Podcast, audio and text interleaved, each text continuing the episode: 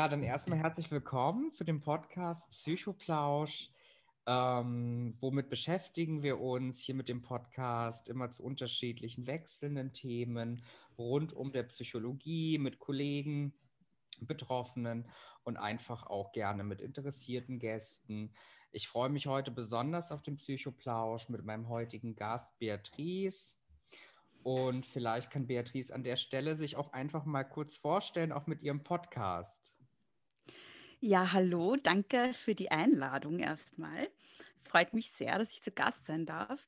Ähm, ja, mein Name ist Beatrice Frasel. Ich äh, bin ursprünglich ähm, ja, Kulturwissenschaftlerin und Genderforscherin, habe dann aber irgendwann in der Wissenschaft aufgehört und ähm, bin jetzt primär Podcasterin, aber auch freie Journalistin, Vortragende und Autorin. Ich glaube, so kann man es am besten zusammenfassen.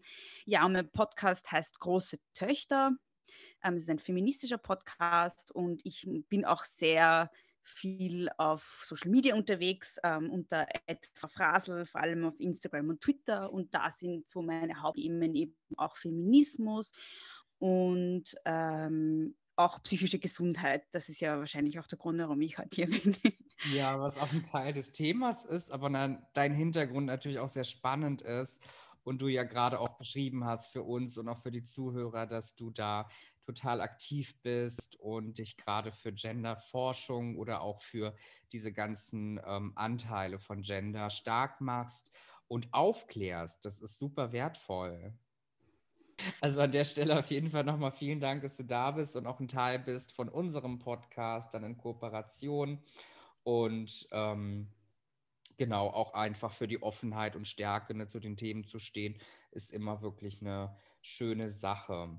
Und von meiner Seite natürlich sind meine Podcasts keine psychologischen oder therapeutischen äh, äh, Ersatz zu einer Behandlung, ja. Und äh, ich glaube, jeder sollte sich für Themen, wo er Leidensdruck hat, auch die passende Hilfeform suchen. Ja, wie man das so aus meinen Podcasts kennt, gibt es am Anfang immer erstmal noch eine kurze Beschreibung im Sinne von Aussagen und Fakten. Genau, gerade Beatrice hat es ja schon erwähnt, wir sind hier zum Thema psychische Gesundheit zusammen. Und ähm, man hört ja in den letzten Jahren immer wieder zu dem Thema Mental Health, psychische Gesundheit äh, zuvorkommt oder auch präventiv, ne, dass man sich dafür einsetzt. Und äh, letztendlich ist ja die psychische Gesundheit auch die Grundlage für ein äh, Wohlbefinden ja, eines Menschen und auch das Funktionieren in einer Gemeinschaft, in sozialen Interaktionen. Und äh, in dem Sinne betrifft das Thema ähm, die Gesamtheit, aber auch die Einzelperson ähm, für sich selber ein Flow-Erleben zu schaffen oder auch Mehrwert zu schaffen. Der Einfluss besteht natürlich äh, aus unterschiedlichen Faktoren dessen, ja. Die psychische Gesundheit wird stark beeinflusst durch Kontexte, Umwelt, wirtschaftliche Situation und so weiter. Sie hängt aber auch von persönlichen Eigenschaften ab, ja, vom Erbgut, was unsere Eltern uns mitgegeben haben, was unsere Lebensbiografie ist und so weiter. Ob man sich psychisch gut oder weniger gut fühlt, hängt vom komplexen Zusammenspiel dieser interaktiven verschiedenen Faktoren ab und eben auch das ständige Streben nach Gleichgewicht im Leben, aber auch Sinnhaftigkeit im Leben. Und psychische Gesundheit sowie Schmerzen und Krankheit sind äh, ja auch tatsächlich keine fixen Zustände und verändern sich im Leben durchs Leben hinweg stetig, ja, und man hat mal auch eine Lebenskrise oder auch Entscheidungsfragen oder, oder, oder, in der man sich auch wirklich Hilfestellung aufsuchen kann. Die psychische Gesundheit ist eine ständige Herausforderung für uns alle. Diese besteht in der Suche nach einem Gleichgewicht zwischen den verschiedenen Faktoren, die sie beeinflussen können. Und jede neue Situation kann uns aus dem Gleichgewicht bringen. Stehen jedoch die passenden Ressourcen und Hilfen bereit, kann dies dazu beitragen, das eigene Gleichgewicht aufrechtzuerhalten. Genau, Beatrice, ähm, mhm. eines äh, deiner Hauptthemen, womit du dich beschäftigt, ist ja auch die psychische Gesundheit. Seit wann ist dieses Thema für dich relevant geworden? Ich glaube, das kann ich gar nicht an so einem mm, Zeitpunkt festmachen. Also ich meine, abgesehen davon, dass ich äh, immer schon großes Interesse hatte an Themen rund um Psychologie, also grundsätzlich ist es etwas, was mich sehr interessiert. Aber ich bin zu dem Thema in der Intensität, in der ich es behandle, ähm, gekommen ähm, über eigene Betroffenheit. Ich habe äh, quasi chronisch äh, Depressionen, also eine rezidivierende Depression ähm, die auch immer wieder mal sehr schlimm war. Äh, ich habe auch schon mehrere Krankenhausaufenthalte hinter mir, äh, Therapie, Medikamente und so weiter und so fort. Also mhm. ganz lange Geschichte. Und ähm, ich habe irgendwann begonnen, ähm, und ich kann das, wie gesagt, nicht mehr so genau festmachen, wann das war, aber einfach auch über meine Erfahrungen mit Depressionen zu sprechen. Allerdings nicht nur jetzt, um ähm, meine persönliche Geschichte zu erzählen, sondern vor allem auch, ähm, das ist so meine, das ist so meiner einerseits akademischen Sozialisation als auch Kulturwissenschaftlerin und Geschlechter, also in der Kulturwissenschaft und Geschlechterforschung geschuldet, aber andererseits auch so meiner Persönlichkeit, weil ich bin halt einfach eine sehr politische Person. Und deshalb war es mir auch immer wichtig, so die politische Komponente des Ganzen herauszustreichen, die systematische Komponente herauszustreichen und nicht nur meine eigene Geschichte zu erzählen, sondern auch die Frage zu stellen, was hat das mit dem System zu tun, in dem wir leben? Wie ist der Zugang zu psychischer Gesundheitsversorgung? Wer hat den und wer nicht? Was liegt im Argen? Und aber auch gleichzeitig, ähm, woran erkranken wir eigentlich und was davon hat politische äh, Facetten oder, oder ähm, Komponenten, ähm, denen man auch politisch entgegnen muss. So, das ist so das, was mich bei dem Thema herumtreibt. Ja, es hat tatsächlich begonnen dadurch, dass ich einfach irgendwann auf Instagram begonnen habe, ähm, über meine eigene Depression zu schreiben, ähm, weil ich eben auch gemerkt habe, ich bin nicht die Einzige, die es betrifft und es ist wichtig und wertvoll, ähm, das zu thematisieren, aber eben auch zu thematisieren, dass es auch ein politisches Thema ist. Ja. Hm, hm. Also gerade auch wirklich ne, das Krankheitsbild an sich, ne, das Verständnis dafür, auch wirklich mhm. Expertenstatus zu erlangen, ja, von eigenem Leidensdruck oder biografischen Ereignissen, ne, die einen wirklich dann auch nochmal ja, beeinflussen regelrecht, ja, dafür irgendwie äh, Erklärung zu schaffen, auch Mehrwert zu schaffen. Und du stehst ja auch für dich auch, du bist ja total eine öffentliche Persönlichkeit, auch mit deinem Podcast und mit dem, mit was du dich auseinandersetzt. Ähm, wie ist es für dich? Also gibt es für dich auch irgendwie kritische Situationen? Hast du auch mit Kritik zu kämpfen? Ähm, und inwiefern spielt da auch wirklich ein gesunder Umgang oder der gesunde mhm. psychische Zustand für dich selbst auch eine Rolle? Das ist ein total schwieriges Thema für mich, weil das auch gerade auch eins der Hauptthemen ist in meiner Therapie, weil das tatsächlich für mich total schwierig ist. Also ich bin eigentlich so von meiner Persönlichkeitskonstitution her eher so eine sehr introvertierte Person, ähm, komme sehr schlecht mit Öffentlichkeit zurecht tatsächlich. Also es ist was, was mir sehr schwer fällt. Ähm, ich bin eher jemand, der sich gern versteckt, so. Ja. Und also gerade wenn, also gro ein Großteil meiner Arbeit findet ja auch online statt oder ist halt auf Online-Auftritt angewiesen. Und das finde ich ganz besonders schwer, weil da kommt natürlich ganz viel Hass auch, ja. Ähm, gerade mit den Themen, mit denen ich mich auch hinstelle. Also das sind ja auch polarisierende Themen zum Teil oder man wird halt sehr schnell auch im Internet zu einer Projektionsfläche für andere Personen. Gerade weil Social Media ja auch so personalisiert ist immer. Also so, es gibt dann, also es wird jede Person irgendwie zu einer Marke. Und es wird dann nicht mehr über Themen diskutiert, sondern über Menschen, habe ich das Gefühl ganz oft. Und ja. es geht dann ganz oft um Abwertung es ist, es ist ein sehr zynischer Umgang miteinander und das finde ich alles, was mir total schwer fällt tatsächlich. Und ich habe da auch noch keinen ganz gesunden Umgang damit gefunden, glaube ich. Ich bin da gerade sehr in einem Lernprozess selber. Aber ja, es ist so gerade, glaube ich, die größte Aufgabe, die ich habe gerade in meinem Leben, so damit umgehen irgendwie. Ja, auch verständlich, ne, in der Perspektive, dass man so viel Kontakt hat, aber auch wirklich so eine Bandbreite hat von Menschen, ne, die mhm. einen aufrufen können und mit einem in Interaktion treten können und natürlich auch viele Anfeindungen an sich anhäufen können, wenn man etwas Gesagtes oder Dargestelltes über Social Media für sich selber nicht akzeptiert oder selber vielleicht den Wunsch hat, etwas darzustellen, das aber nicht kann. Du hast es auch mhm. beschrieben über eine Projektionsfläche, da natürlich auch so eigenen Leidensdruck mit rein zu interpretieren oder etwas falsch zu verstehen durch. Ja. Ja. Ich habe tatsächlich den Eindruck, ähm, es gibt halt zwei Modi, in denen Menschen mit mir interagieren. Das eine ist halt totale Idealisierung. Du bist meine feministische Superheldin, so, du bist die tollste Person ever und so. Und das andere ist halt die totale Abwertung. Ich habe das Gefühl, da gibt es wenig zwischendrin, was tatsächlich menschlich ist. So. Es ist halt immer diese Projektion, die einem entgegenschlägt. Und beides ist halt falsch. Beides, und das ist halt das, was ich gerade lernen muss, beides ist nichts, was mit mir zu tun hat. Also die Leute, die mich idealisieren, sehen mich nicht als Person, aber die Leute, die mich abwerten, eben auch nicht. Die sehen halt äh, eine, eine 2D-Pappfigur so von mir, äh, die sie als Projektionsfläche nutzen. Und das ist was, was ich gerade versuche zu lernen. Und ich glaube, dass, also weil du vorhin auch gefragt hast, wie kann man damit psychisch gesund umgehen? Ich glaube, das ist total schwierig.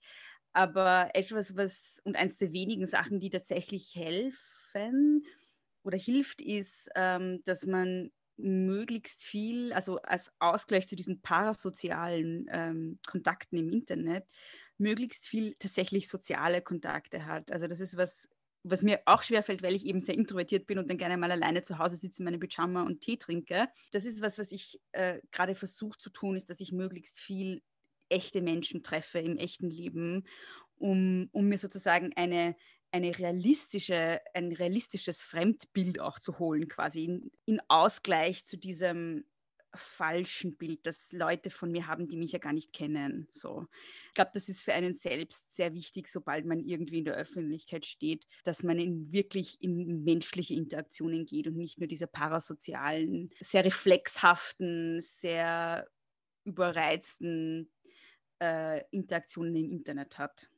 Sehr wichtig, was du gerade auch sagst, nochmal im realen Leben, ne, sein, seine Ventile, seine Puffer aufzubauen, die einem mhm. reales Feedback geben, auch ne, eine Interaktion, um eben auch dementsprechend dieses Medium auch irgendwo verstehen zu können, ne, dass das alles nicht so real ist und alles auch wirklich nochmal verschärft und zugespitzt zugeht in Extremwerten, ne, in Extremausprägungen. Ja. Ganz toll bis zu ganz schlecht.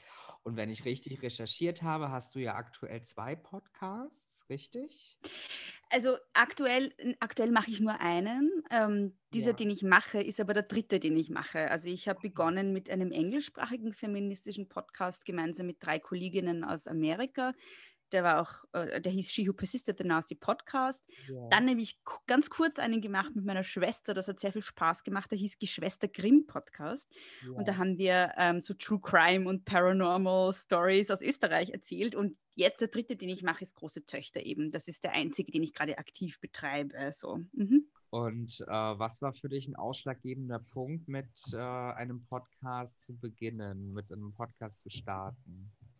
Ich habe ganz lange mit dem Medium-Podcast überhaupt nichts anfangen können. Ähm, ich habe, äh, ich kann mich noch erinnern, da, ich, da war ich gerade in einem Forschungsinstitut und meine Kolleginnen damals waren alle gerade so total im Podcast hören. Die haben irgendwie alle Serial gehört und This American Life und so die ganz großen Klassiker. Und ich habe mir gedacht, so, warum sollte ich äh, also warum sollte ich Leute beim Reden zuhören, wenn ich äh, Musik hören kann, so, wenn ich auf der Straße herumgehe und in der U-Bahn sitze und habe das überhaupt nicht verstanden. Und äh, dann war ich äh, ein Jahr lang im Ausland, ähm, alleine in London, in der großen Stadt, nochmal wesentlich größer als Wien, nämlich London. War irgendwie total einsam auch. Also so gern ich dort war, so wie sehr ich London liebe, war es für mich auch eine sehr einsame Erfahrung, so unter so vielen Menschen zu sein, aber so alleine, weil ich niemanden kannte. Und irgendwie habe ich dann begonnen, Podcasts zu hören. Ähm, und tatsächlich glaube ich auch so, weil ich das Bedürfnis hatte nach menschlichen Stimmen in meinen Ohren. Und bin dann total reingekippt als Konsumentin. Und es hat nicht lange gedauert, bis ich mir dann gedacht habe, hm, warum mache ich das nicht selber? ich könnte ja auch selber eine machen. Und dann habe ich halt einfach mal so begonnen, habe auf Facebook eben gepostet, dass ich gerne einen feministischen Podcast starten würde. Das war eben damals dann She Who Persisted und dann haben sich ein paar Freundinnen gemeldet und dann haben wir das einfach so gemacht, also total autodidaktisch, dilettantisch irgendwie. Und dann, ja, so, so ist das alles entstanden und irgendwie ist das dann zu einer ganz großen Leidenschaft von mir geworden. Und ähm, jetzt ist es quasi mein Beruf, ja. total klasse, auch die Geschichte dazu, ja. Erst in Ablehnung versunken, dass man sagt, nee, mhm. Gott, warum macht man das? Dann leichtes Annähern durch Selbsterkundung und dann wirklich selber durchstarten. Das ist sehr schön. Mhm. Und das ist für dich dann auch so gesehen, siehst du das auch als empathisches Medium, auch als Öffner, ne? Um ja. ja, also ich finde, Podcasts sind so wirklich ein total empathisches Medium. Und ähm, gerade in Zeiten, wo sich Diskurse so zuspitzen, wo, wo nur mehr total polarisiert diskutiert wird, wo, wo es nur mehr Schwarz und Weiß gibt und wir irgendwie so auf die Grautöne ver ver vergessen, habe ich oft den Eindruck, sind für mich Podcasts ein Medium, die Diskurse aufmachen statt zumachen, die, die äh, auch, für mich steht es auch so für, für menschlichen Kontakt irgendwie. Also Podcasts sind ein Medium, wo man oft das Gefühl hat, man sitzt jetzt irgendwie mit drei Freunden oder Freundinnen im Wohnzimmer und hört und plaudert mit denen oder hört ihnen zu beim Plaudern. Also es ist so was total Nahes und Intimes irgendwie auch, was total Menschliches, was total Empathisches. Und das liebe ich sehr, sowohl als Konsumentin als auch als Person, die Podcasts macht. Ähm, ich glaube, dass, dass das Medium sehr viel Potenzial hat, auch eine gewisse Menschlichkeit und, und ein, ein, ein, gewisses Einfühlungsvermögen auch in bestimmte, vielleicht auch sogar politische Debatten zu bringen, das was sonst einfach abgeht. Ja. Ist auch sehr schön, was du gerade beschrieben hast, auch diese Privatsphäre, Intimsphäre, ne? das empathische Menschen authentisch zu hören, ne? auch einen Blick zu bekommen, wie ist vielleicht die Gefühlslage durch die Stimme und so weiter. Da hat man nochmal einen mhm. anderen, tiefgründigeren Zugang auch zu Werten, Einstellungen, Diskussionen Offenheiten, Darlegungen zu Themen. Das ist super spannend mhm. und hilfreich auch für die Zuhörer. Und es ist ja auch was, worauf man sich, wenn man es hört, einlassen muss. Also natürlich kann man Podcasts sehr gut nebenbei hören, aber ich habe zum Beispiel noch nie einen Shitstorm gekriegt wegen irgendwas, was irgendwer in meinem Podcast gesagt hat oder wegen irgendwas, was ich in einem Podcast gesagt habe. Ähm, und auf Social Media im Gegensatz dazu geht das sehr leicht bei Podcasts kann man, glaube ich, schwerer Dinge aus dem Kontext reißen. Und ich glaube sehr an das Medium Podcast. Und ich hoffe, dass, dass es auch eben so als Kontrapunkt zu, zu dem, wie, wie sonst Debatten im Internet verlaufen, es vielleicht auch Dinge verändern kann. Tatsächlich ist das eine Hoffnung, die ich habe, weil ich äh, gerade eben sehr desillusioniert bin mit dem digitalen Raum sonst. Und ich glaube, dass Podcasts da, ähm, die ja auch im digitalen Raum stattfinden, äh, ein großes Potenzial haben. Und du hast uns ja auch anfangs schon berichtet, ne, dass du auch für dich eine eigene Lebenskrise hattest, die du für dich bewältigt hast, auch über Social Media versucht hast, das auch ne, aufzuklären und da auch Stabilisierung und Halt zu finden. Ähm, welchen Rat würdest du denn Leuten geben, die mit psychischer Gesundheit auf sozialen Medien zu kämpfen haben oder in diesem Thema interessiert sind? Ich fühle mich gar nicht äh, irgendwie äh, berechtigt, da irgendjemandem einen Rat zu geben. Es ist halt ein sehr zweischneidiges Schwert, weil einerseits ähm, ist es ein guter Raum, um Gleichgesinnte zu finden, um Menschen zu finden, die äh, Ähnliches durchgemacht haben, um äh, sich verstanden zu fühlen. Da kann man, glaube ich, ganz gut vielleicht ähm, ja, einfach dadurch, dass man sich verstanden fühlt oder, oder nicht mehr so alleine fühlt mit bestimmten Gefühlen oder Krisen, ähm, das kann, glaube ich, schon helfen. So. Gleichzeitig gibt es halt auch ganz viel, was, was mich sehr irritiert oder was ich sehr kritisch sehe. Einerseits, äh, und das wissen wir ja eh alle, sind soziale Medien wie Instagram natürlich auch sehr geeignet dazu, dass man am eigenen Leben verzweifelt, weil man das Gefühl hat, alle anderen haben den besten Job und den schönsten Lippenstift und irgendwie äh, sind äh, super schön und haben die beste Beziehung und fahren jeden zweiten Tag auf Urlaub und haben das coolste Handy und man selber ist irgendwie der größte Verlierer. Also dadurch, dass es so eine kuratierte, selekt, so ein selektiver Ausschnitt der Wirklichkeit von Personen ist, ähm, so, kann es natürlich auch sehr schädigend sein. Was natürlich auch noch dazu kommt, ist, dass Social Media einen großen Sucht, ein großes Suchtpotenzial haben. Sie sind ja auch so designt. Also die sind ja auch mit, also gerade auch Instagram ist mit Mithilfe von Erkenntnissen aus der Suchtforschung designt worden, aber so, um Leute davon abhängig zu machen. Das ist auch ein Problem. Aber was ich auch als Problem sehe, und es wird wenig thematisiert, ist, dass ähm, ich das Gefühl habe, also gerade auf Instagram gibt es jetzt ganz viele Menschen, die über ihre psychischen Erkrankungen sprechen. Und das finde ich total gut, weil es das Thema enttabuisiert. Aber andererseits habe ich das Gefühl, dass dadurch äh, Erkrankungen auch zu Identitäten werden Und ähm, ich sehe das sehr kritisch, wenn Leute in ihre Bio schreiben, ihre, also die Krankheiten, die sie haben oder die Diagnose aufschreiben oder wenn das so zum, zu, einem, ja, zu einem Identitätsmerkmal wird. Das sehe ich sehr kritisch. Und ich habe selber dadurch, dass ich viel darüber spreche, gemerkt, irgendwann wird das so zu einem Identitätsmerkmal oder ich sehe mich dann selber schon so als die, die Depressionen hat. Und eigentlich ähm, eigentlich möchte ich das nicht. Ja, also ich glaube auch, wenn man, wenn man sich in diesen Raum begibt, muss man aufpassen. Ich glaube, dass es nicht nur gesund ist, wenn, wenn, wenn ähm, psychische Erkrankungen oder die eigene psychische Erkrankung so ein Hauptthema wird, dass man sich dadurch definiert. Das finde ich total schwierig, weil es dann auch, glaube ich, sehr schwer ist, die Krankheit, die man hat, zu therapieren, weil es gibt ja immer auch so diese, ich glaube, man nennt das sekundäre Krankheitsgewinn, für seine Krankheit sozusagen so viel positive Rückmeldung kriegt auf sozialen Medien, ist es, glaube ich, dann auch schwerer, ähm, sich auf eine Therapie einzulassen zum Beispiel. Also man, man hatte dann also unbewusst irgendwie auch Interesse daran, dass es, dass man krank bleibt, weil man dadurch definiert ist und weil man eine Community gefunden hat von Leuten, denen es auch gleich geht. So. Ähm, und da stelle ich mir in letzter Zeit ganz oft die Frage, ob das nicht auch sehr kontraproduktiv sein kann. Also das ist auch nochmal super zusammengefasst, gerade Identifikationsmerkmal von Diagnosen, Krankheiten, inwiefern mhm. soll die Diagnose über einem stehen? Ist es das Problem, was mein Leben bestimmt oder soll es umgekehrt sein, dass mhm. es mein Leben ist, aber es auch ein Teil von meinem Leben sein darf, aber mich nicht nur prägt und nur mhm. ausmacht? Mhm. Das sind auf jeden Fall nochmal sehr äh, spannende Aspekte, die man durchleuchten sollte, ne? auch im Umgang mit den Medien und auch im Austausch mit anderen. Ja, und vor allem ist es, glaube ich, einerseits gut, wenn man eine Community findet, aber es kann auch sehr problematisch sein. Also in Bezug auf Essstörungen weiß man das ja schon lange, dass es, äh, da gibt es ja auch alle möglichen Foren und so weiter, wo, wo Menschen mit Essstörungen dann zusammenfinden. Und es dient aber nicht mehr sozusagen einem, einer Heilung oder so, sondern es dient dem gegenseitigen Feiern dieser Krankheit mehr oder weniger. Also feiern sage ich jetzt unter Anführungszeichen oder dem, man hat sozusagen, man wird sozial belohnt dafür, dass man diese Krankheit hat, indem man zu einer Community dazugehört und so weiter und so fort. Und das sehe ich ein bisschen auf Instagram auch in Bezug auf andere Erkrankungen. Also vor allem in Bezug auf Depressionen habe ich das Gefühl, dass das sehr leicht passieren kann, dass man da irgendwie so eine dass man sich fühlt als ein Teil einer Community an Depressiven. Ich weiß nicht, wie, wie, wie sinnvoll das ist. So. Hm. Ob das wirklich dann Mehrwert hat, auch für einen selbst dann. Genau, oder ob es eigentlich dazu führt, dass man in der Krankheit verharrt, weil es etwas ist, womit man sich so identifiziert und weil es ja auch das ist, worüber man soziale Rückmeldung kriegt. Hm. Und dann auch die positive Verstärkung für einen selbst, ne? dass man da gar nicht so das Veränderungs, die Veränderungsbereitschaft verspürt auch. Genau. Vielleicht kommen wir von dem Thema nochmal.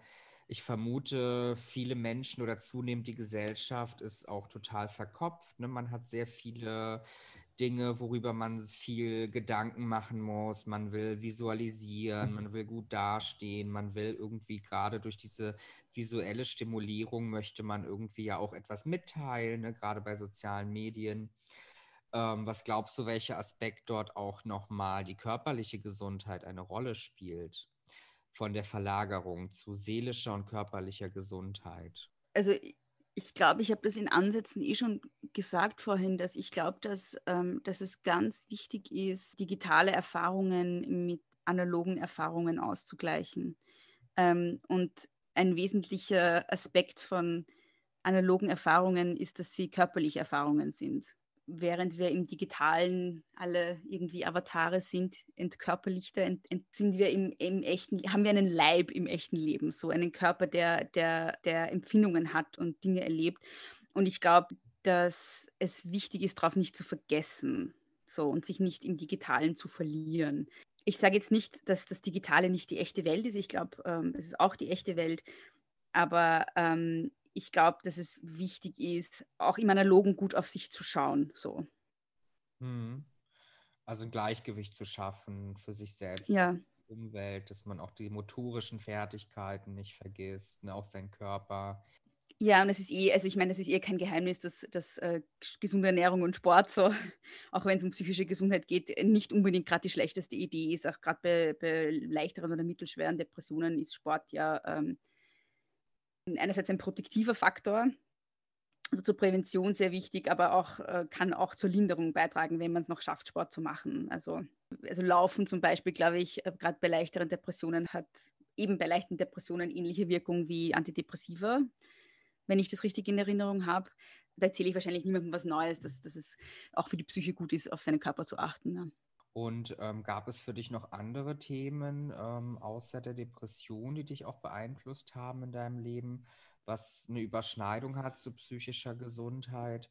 Wo hast du da für dich Unterstützung gefunden oder wie bist du damit umgegangen? Habe 2014 begonnen, Therapie zu machen. Also das war, glaube ich, das Wichtigste, der wichtigste Schritt. Ähm, hat sehr lange gedauert, erstens mal, bis ich mich durchgerungen habe dazu. Hm, weil das für mich so ein tabuisiertes Thema war, sondern eher, weil ich mir gedacht habe, es ist ja nicht schlimm genug und es geht mir nicht schlecht genug und es geht ja anderen noch schlechter und ich könnte jemandem den Platz wegnehmen und habe ich das überhaupt verdient und so weiter und so fort. Was eigentlich klassisch depressiv ist, so dass es klassisch depressives Denken, ich habe es nicht verdient und ich darf niemandem den Platz wegnehmen und so.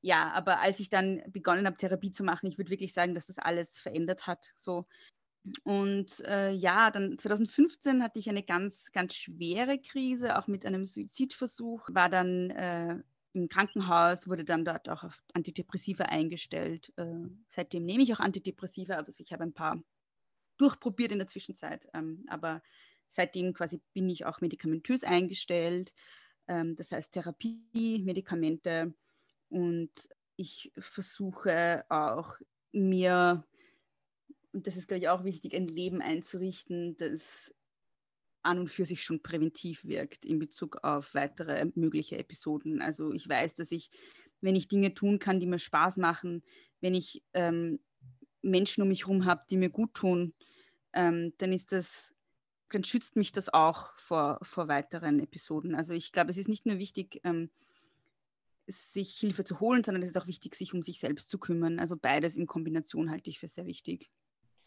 der Stelle vielleicht nochmal vielen Dank, auch für die Offenheit, ne, für den Raum hier, den wir gerade haben, darüber zu sprechen, auch für die Zuhörer, Zuhörerinnen. Ich glaube, das macht nochmal sehr viel Mut, auch den offenen Umgang zu schulen, gerade mit mhm. Diagnosen oder auch mit schwierigen Lebenskrisen, äh, sich Hilfe in Anspruch zu nehmen. Ja, ich hatte, also habe seitdem mehrere Krankenhausaufenthalte hinter mir, aber äh, es war nie wieder so schlimm wie 2015, auch deshalb, weil ich mittlerweile weiß, dass man sich Hilfe holen kann. Also ähm, 2015 war es halt noch so, dass ich, ähm, dass für mich die Vorstellung, in eine Psychiatrie zu gehen, war, also das war, ich konnte es mir gar nicht vorstellen. Also es war halt so eine, ich hatte so eine Horrorvorstellung, man ich, ich, weiß nicht, ich hatte so Horrorfilmbilder vor Augen, so von Leuten, die irgendwie schreien und sich die Haare ausreißen. Es hat mir extrem viel Mut abverlangt, ähm, dorthin zu gehen oder, oder, oder ähm, es hat mir, also es war dann nämlich so, dass meine Mama mir halt quasi mich dorthin verfrachtet hat und ähm, und es war dann aber einfach letztendlich ein Krankenhaus und es war ähm, total heilsam und es hat mir total gut getan. Und seitdem ich dort war, weiß ich halt eben so, wenn ich wieder sehr in Suizidalität stürze mit meiner Depression oder in, in Krisensituationen, dann kann ich, kann ich mir helfen lassen, bevor es soweit kommt, dass, dass es wirklich ganz, ganz schlimm wird. Also ich war dann noch, äh, noch zweimal in, im Krankenhaus und habe auch zwei längere so Therapieaufenthalte gemacht, aber es war nie wieder so schlimm wie damals, weil ich eben wusste, es gibt Hilfe. Und ich glaube, das ist so das, die Botschaft auch, die man senden muss in dem Zusammenhang, dass man sich Hilfe holen kann und darf und dass ähm, man auch keine Angst haben muss vor stationären Aufenthalten. Ähm, auch wenn man sich nicht vorstellen kann, wie das ist in einer Psychiatrie, aber es ist einfach ein Krankenhaus und ähm, es ist überhaupt nichts Erschreckendes. So. Ähm, ich glaube, das System ist ja in Österreich ein bisschen anders als in Deutschland, ähm, aber wir haben Akutpsychiatrien, wo man hinkommt, wenn man gerade sehr akute Krisen hat und dann haben wir so so äh, Psychotherapiestationen, wo man sich anmeldet und dann hat man einen, also wenn man schon halbwegs stabil ist und dann hat man einen längeren Aufenthalt, wo man hauptsächlich Psychotherapie macht und ähm, genau, und es ist beides. Es ist beides nicht schlimm so. Also das ist auch was, was ich ähm, Leuten irgendwie gern sagen würde, dass sie, auch wenn, wenn sie so akut krank sind gerade oder so in einer Krise, dass sie vielleicht wirklich einen akut psychiatrischen Aufenthalt brauchen, es ist nichts Schlimmes. So, es ist weder, es ist weder ähm, etwas, wofür man sich schämen muss, noch ist es etwas, wofür man, wovor man Angst haben muss. Es ist ein Ort, an dem einem geholfen wird, idealerweise. Wenn es gute Ärzte sind dort. Es gibt natürlich auch schlechte, aber idealerweise ist es ein Ort, an dem einem geholfen wird. Das sollte zumindest so sein. Und für mich waren es immer eigentlich sehr gute Erfahrungen. Hm. Und das ist gerade auch, wie du das beschreibst, der entscheidende Punkt, ne? die eigenen Erfahrungen, auch die Hemmschwelle zu überwinden und wirklich das zu akzeptieren, erstmal für sich, dass man Hilfe braucht und dass man in mhm. dem Moment auch wirklich die Verantwortung loslassen kann und durch diese Schritte und durch, die Hemm durch den Abbau der Hemmschwelle auch mit einer langsamen Zeit die Methoden anzunehmen und den Methodenkoffer damit auch zu befüllen, was letztendlich ja. das Ziel sein soll einer Therapie? Ich glaube, es ist nicht, also ich glaube, es ist, es ist auch nicht ähm, bei jeder therapeutischen Intervention gleich leicht oder gleich schwer, weil es war noch relativ leicht, in Psychotherapie zu gehen. Aber als es dann darum ging, dass ich Medikamente nehmen soll, hatte ich schon größere, eine größere Hemmschwelle. Natürlich einerseits, weil es auch was ist, was man seinem Körper zufügt, zuführt und man weiß nicht, wie man darauf reagiert und so, Nebenwirkungen etc. ppp. Ähm, aber auch, weil ich mir gedacht habe, so wenn ich jetzt Medikamente brauche, dann bin ich aber wirklich krank. So denn, und als es dann darum ging, dass ich in eine Psychiatrie soll, habe ich mir gedacht, so, weil wenn ich jetzt in eine Psychiatrie muss, dann gehöre ich zu den komplett Gestörten. So. Weil man irgendwie auch so die Vorstellung hat, da muss man ja völlig arg drauf sein, um in eine Psychiatrie zu kommen und, und total äh, gestört, unter Anführungszeichen. Und ähm, ich glaube, das war für mich auch so schwer, dass ich ähm, das, das mir einzugestehen, so, weil, weil das doch oft Menschen sind, äh, Menschen, die psychisch krank sind oder die so psychisch krank sind, dass sie stationäre Aufenthalte brauchen, sind auch oft Menschen, die sehr abgewertet werden, finde ich, gesellschaftlich. Ähm, also man spricht von der Klapse auf Hochdeutsch also und in Österreich sagt man, ähm, äh, gibt es da auch so ein paar Redewendungen, die, die, die sehr unschön sind. Ähm, und es gibt so die Vorstellung, da kommen nur die Leute hin, die quasi weggesperrt werden müssen oder die irgendwie gefährlich sind oder, oder halt total neben der Spur so irgendwie. Und es ist irgendwie sehr schwierig, sich das selber zu sehen dann in dem mhm. Kontext. Aber das habe ich halt eben gelernt, dass es nicht so ist, dass es eine falsche Vorstellung ist und dass es wie, jeder, wie jede andere Station in einem Krankenhaus einfach Menschen sind, die gerade in einer Krise sind oder die gerade eine Krankheit sehr akut haben und einfach Hilfe brauchen ja. Ja, ganz genau. Mehr Entstigmatisierung und mehr Aufklärung zu den Themen, damit die Gesellschaft auch da irgendwo versteht, dass man vielleicht gerade bei Hilfebedürftigen oder bei Diagnosen, bei Krankheiten auch die Akzeptanz fördert, weil letztendlich sind körperliche Krankheiten auch mit einer höheren, relativ hohen Akzeptanz gekoppelt, die psychische ja. noch nicht. Ja, ich glaube, es hilft auch so ein bisschen Leuten klarzumachen, dass wir alle Betroffene sind. Also das ist auch irgendwie so etwas, was ich versuche mantraartig immer zu wiederholen. Ähm, wir sehr schnell, mit wir meine ich jetzt Menschen, die sich selbst als psychisch gesund definieren würden, immer so diese Vorstellung haben, dass wir wir sind psychisch gesund und da gibt es die psychisch Kranken und man hat irgendwie, das sind so zwei verschiedene Gruppen, die irgendwie nichts miteinander zu tun haben. Und bei körperlichen Erkrankungen wissen wir halt alle, dass wir nie vollständig gesund sind. So. Also wir wissen, dass wir alle mal einen Schnupfen kriegen können, dass wir alle, weiß ich nicht, Corona kriegen können, dass wir auch ständig unsere, je, fast jeder hat irgendwas Chronisches und wenn es nur irgendwie ein, wenn es nur, weiß ich nicht, ähm, äh, keine Ahnung, eine Allergie ist oder so, ja. Also wir alle haben unsere Wehwehchen, die wir chronisch haben, wir alle haben, können, wir alle wissen, wir können erkranken, wir alle wissen, wir können so schwer erkranken, dass wir auch mal ein Krankenhaus brauchen. Ähm, und bei psychischen Erkrankungen tun wir so, als wäre das alles unmöglich. Also so als, als und das stimmt aber nicht, da ist das Kontinuum ja das gleiche. Also wir alle haben so chronische Belastungen vielleicht, wir alle haben unsere Wehwehchen, wir alle können mal schwerer erkranken und wir alle können auch sehr schwer erkranken. Und mhm. natürlich hängt das damit zusammen, welche Vulnerabilitäten wir haben, genauso wie das bei körperlichen Erkrankungen auch so auch ist. Ja, also wenn ich in meiner Geschichte viele äh, oder in, in meiner Familiengeschichte viele Menschen habe, die Krebserkrankungen haben, ist es wahrscheinlicher, dass ich auch eine habe. Mhm. Aber ähm, ich finde, man, man sollte das, man sollte den, also es ist wichtig zu kommunizieren, dass wir alle Betroffene sind. Und dass ähm, ja, wir es nicht auf der einen Seite psychisch Kranke und auf der anderen Seite psychisch Gesunde gibt, genauso wenig wie es körperlich Kranke und körperlich vollständig Gesunde gibt, sondern wir sind halt alle irgendwie irgendwo auf diesem Spektrum und manchmal eher da und manchmal eher dort. Mhm. aber es gibt nicht zwei Kategorien von Menschen, von denen die eine Kategorie gesund ist und die andere krank. Hm. Dass man das nochmal verdeutlicht und auch aufklärt, ne, dass es eben Merkmalsausprägungen sind.